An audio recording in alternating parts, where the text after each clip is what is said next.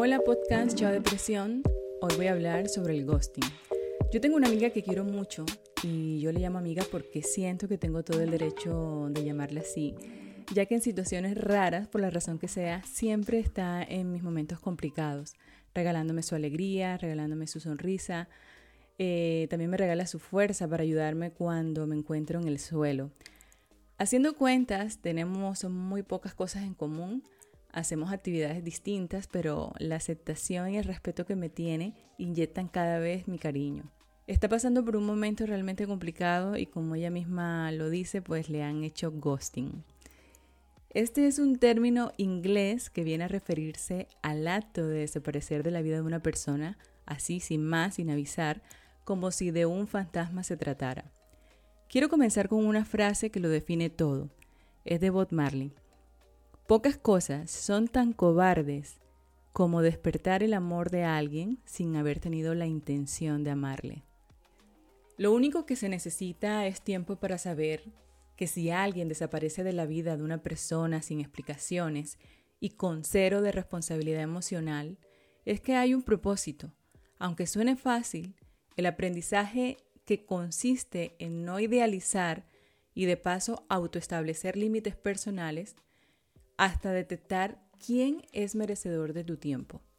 El ghosting es el modus operandi de muchas personas, no solo en las relaciones amorosas. Esto ocurre en el entorno de la amistad, laboral y familiar. La mayoría de las veces hay un interés detrás, están dispuestas y amables, son simpáticas, hasta que consiguen lo que quieren. El mayor impacto ocurre con las relaciones de pareja. Y esto es bastante comprensible porque se inventa o se idealiza una, una, relación seria y duradera, donde nunca pasa por la cabeza que algo tan intenso y tan bonito se va a terminar así de un día para otro.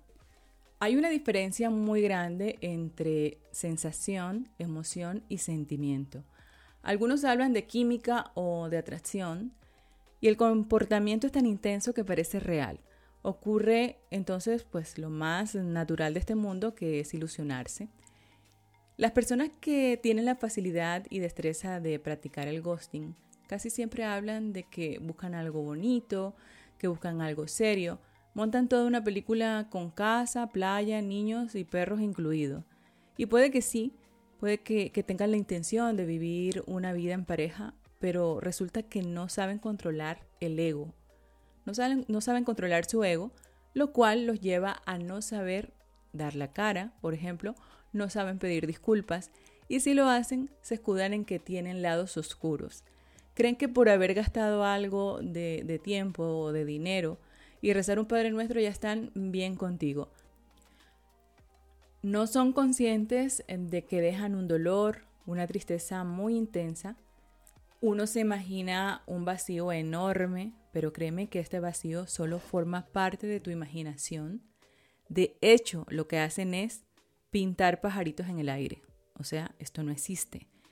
Vamos a darle una vuelta de tuerca bien cañón para que esto no sea un pretexto para salir adelante. Ya está estudiado y analizado de que el cerebro no supera las experiencias. Un cerebro sano sustituye y transforma, todo y absolutamente todo lo que tú le permitas y le enseñas a través del entrenamiento diario. Todo en exceso se vuelve tóxico. Por eso hay que aprender a controlar y dosificar la dopamina, el cortisol, la adrenalina, la oxitocina, etc., etc. Dicho de otra manera, hay que dosificar las sensaciones, las emociones, los sentimientos y esos subidones de atracción o química desenfrenada. No estoy del todo de acuerdo con aquellos que, dicen, que piensan, eh, dicen que por probar no pierdo nada por probar.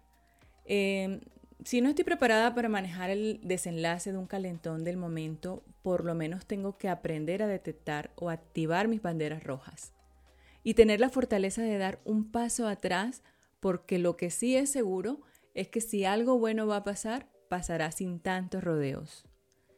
Te aseguro que una de las mejores cosas que le pueden pasar a uno es que lo abandonen, que lo dejen.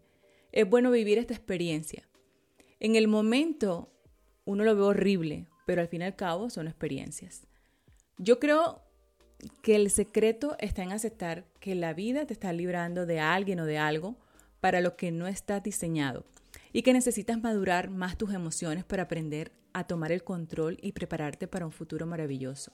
No hablo solo de personas. La independencia emocional es mental. De nada sirve que bloquees, que elimines. No tienes que escapar de la gente que te ama.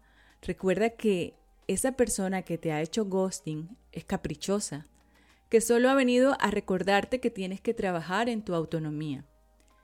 Recuerda que es solo un fantasma y como fantasma siempre hará cosas de fantasma, que probablemente aparezca nuevamente, pero yo espero que te pille trabajando en tu libertad. A los fantasmas hay que dejarlos en su lado oscuro, como a todos los muertos, darle su respectiva despedida espiritual con un agradecimiento y aprendizaje, dándoles el descanso eterno que se merecen, porque la vida sigue, siempre hacia adelante. Tiempo al tiempo. Es mejor extrañar en paz, con ideas y proyectos, que vivir al lado de alguien que no le interesas, pero que te necesita. No tiene nada de malo llorar, no tiene nada de malo desahogarse, lo que no te puedes permitir es que pase mucho tiempo en esta situación. Enfócate en tus planes, que esos sí que son reales. Este fantasma te ha demostrado lo que es, te ha demostrado quién es. No va a cambiar. Y como dice Oprah, cuando alguien te demuestra quién es la primera vez, créele. Dejo estas palabras grabadas para quienes piensen que el abandono no tiene sentido, en especial para mi amiga Bella. Un abrazo muy fuerte hasta el episodio número 10. Se les quiere.